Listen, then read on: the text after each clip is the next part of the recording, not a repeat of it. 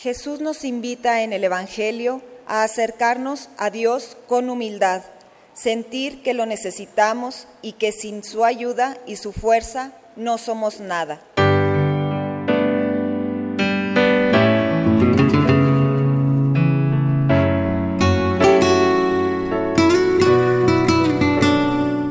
Bienvenidos a la Santa Misa. Dios ha reconciliado consigo al mundo por medio de Cristo y nos ha encomendado a nosotros el mensaje de la reconciliación. Aleluya, gloria, aleluya, aleluya, gloria, aleluya, aleluya, gloria, aleluya,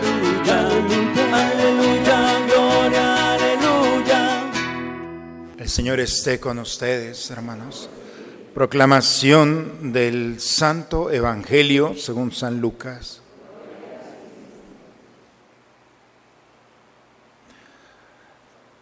En aquel tiempo Jesús dijo esta parábola sobre algunos que se tenían por justos y despreciaban a los demás.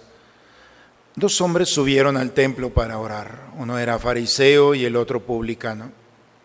El fariseo, erguido, oraba así en su interior. Dios mío, te doy gracias porque no soy como los demás hombres, ladrones, injustos y adúlteros. Tampoco soy como ese publicano. Ayuno dos veces por semana y pago el diezmo de todas mis ganancias. El publicano, en cambio, se quedó lejos y no se atrevía a levantar los ojos al cielo. Lo único que hacía era golpearse el pecho diciendo, Dios mío, apiádate de mí, que soy un pecador.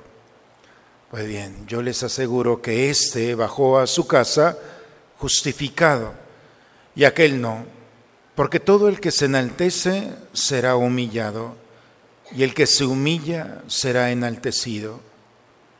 Palabra del Señor.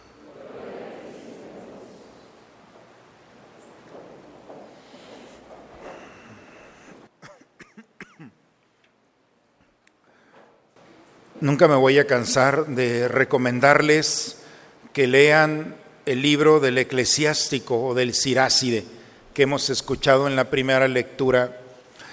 Tal vez no sea el más bello de todos los, los, los libros de la escritura, pero yo les digo, lean el prólogo y después del prólogo ustedes decidan. Es maravilloso como un anciano empieza a escribir toda la sabiduría de su pueblo y se muere y el nieto llega a la casa del abuelo, se encuentra entre todas las cosas este libro y dice, qué maravilla, toda la sabiduría de mi abuelo y de mi pueblo en un pequeño libro. Y hace la traducción, por eso este libro es la traducción de los escritos de un anciano y son consejos, ideas muy bellos, muy recomendable. Hoy nos habla de el verdadero, concepto de Dios que tiene este anciano. A Dios no se le impresiona, no se, no se deja impresionar por las apariencias. Eh, los, San Cipriano dice que Dios no escucha las palabras, Dios escucha el corazón del hombre. Lo más importante está aquí y a veces no se dice, lamentablemente. Por eso, dice Dios, no se deja impresionar, Dios ve la profundidad del corazón del hombre. Y para sorpresa y escándalo, no menosprecia a nadie. Nadie queda fuera del amor de Dios.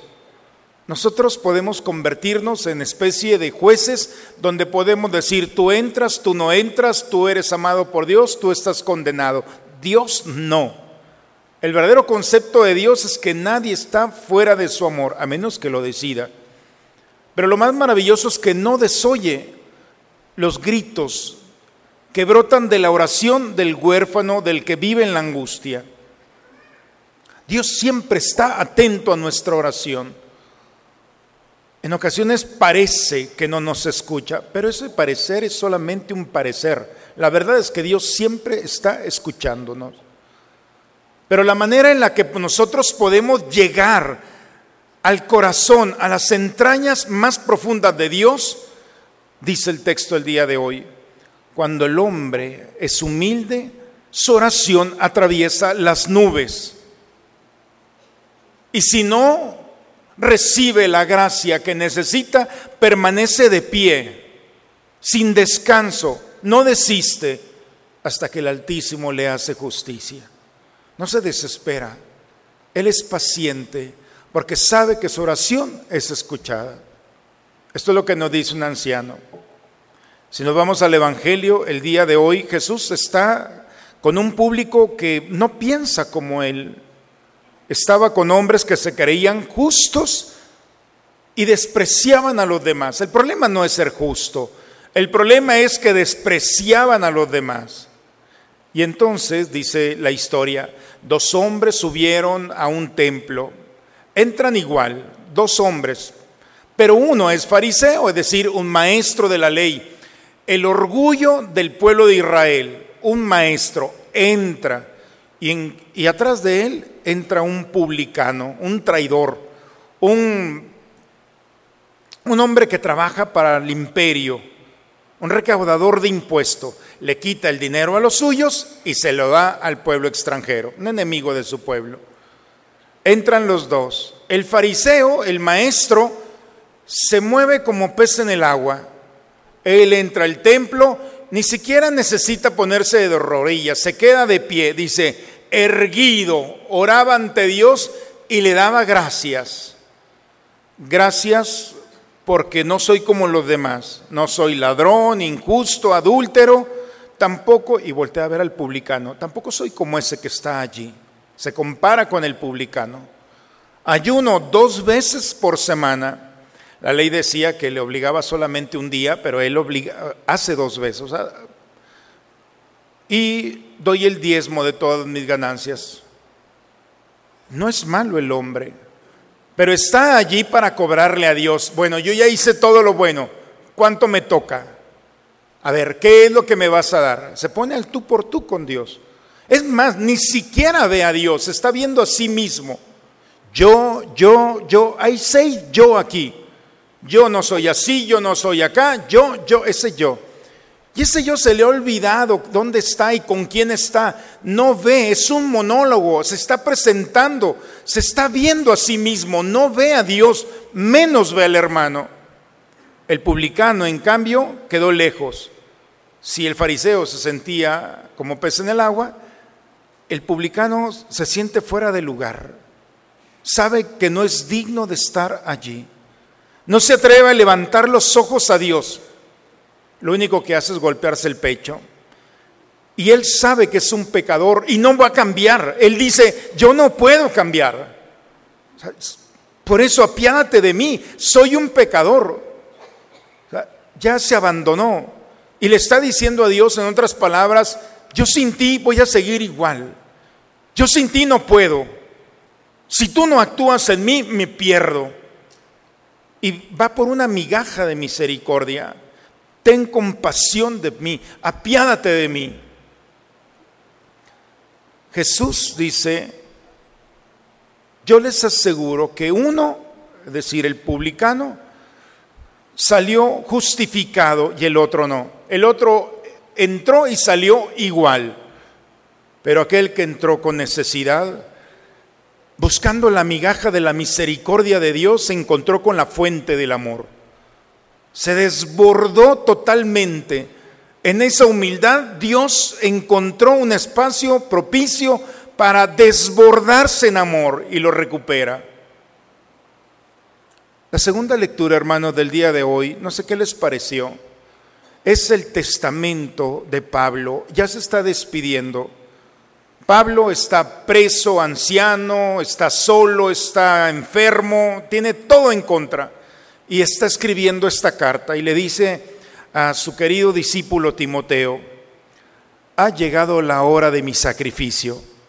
Se acerca ya el momento de mi partida. Él ve ya la partida, le queda ya muy poco. He luchado bien en el combate, he corrido hasta la meta, he perseverado en la fe. Este viejito que está allí en la oscuridad, donde parece que tiene todo para justificarse y enojarse con Dios, el hombre está listo para encontrarse con Dios. Estoy esperando la corona merecida, porque el Señor estuvo a mi lado, me dio fuerza.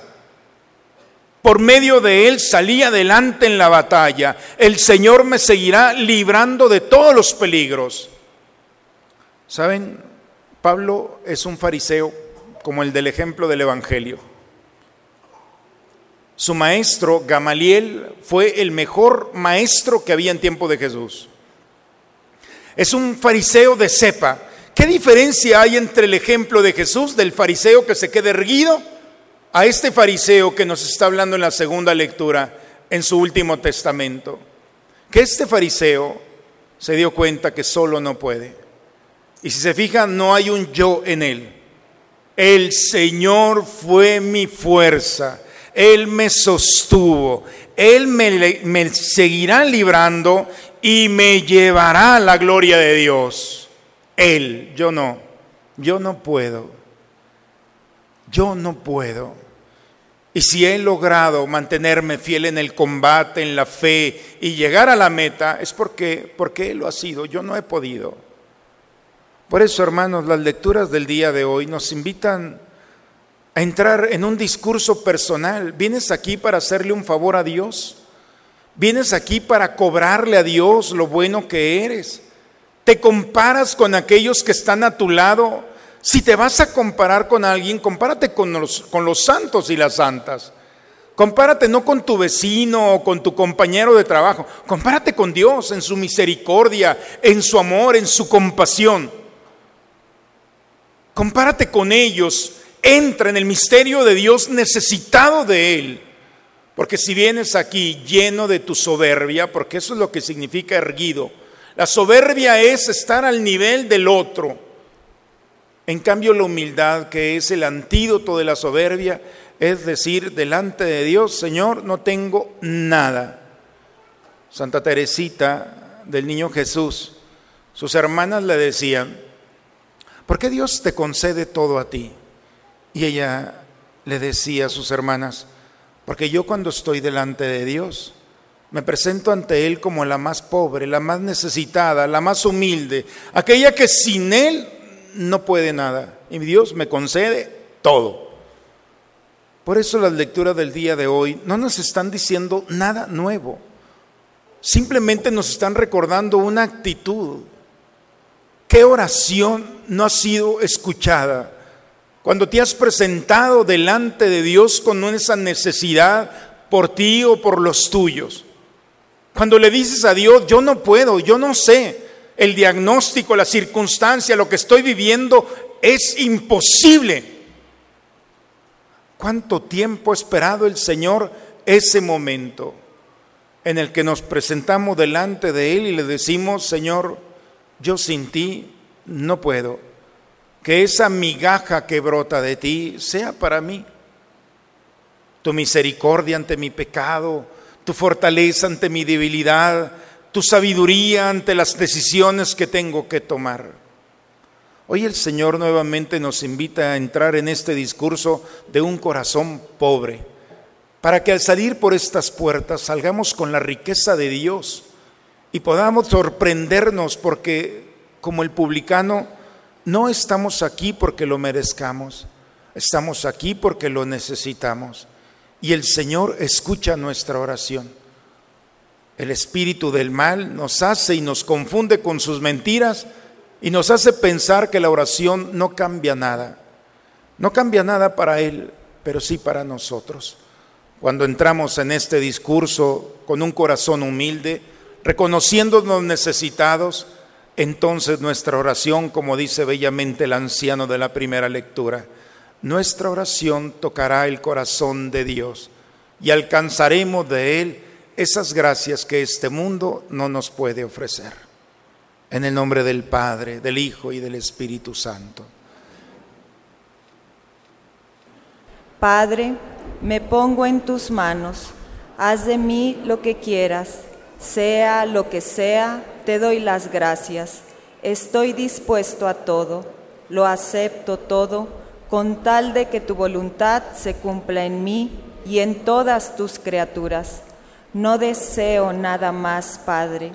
Te encomiendo mi alma, te la entrego con todo el amor del que soy capaz, porque te amo y necesito darme, ponerme en tus manos sin medida, con una infinita confianza, porque tú eres mi Padre.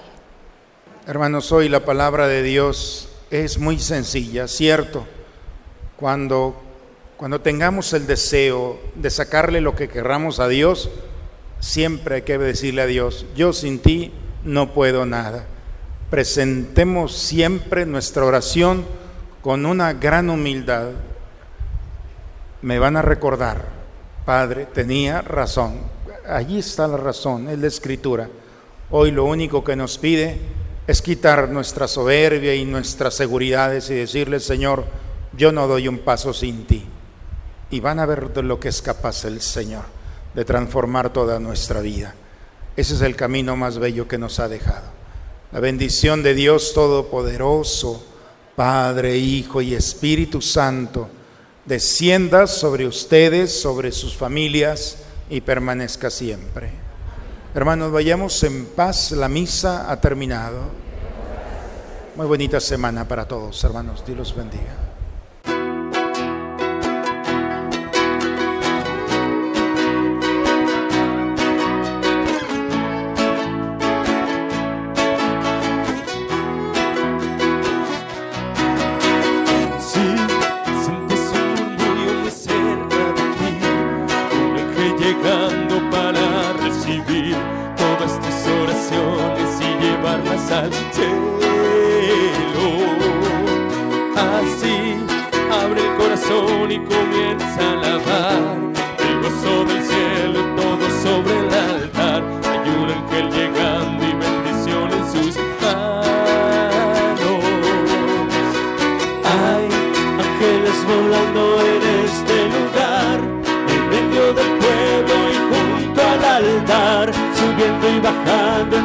las direcciones. No sé si la iglesia subió o si el cielo bajó. Si sé que está lleno de ángeles de Dios, porque el mismo Dios está aquí. Hay ángeles volando en este lugar, en medio del pueblo y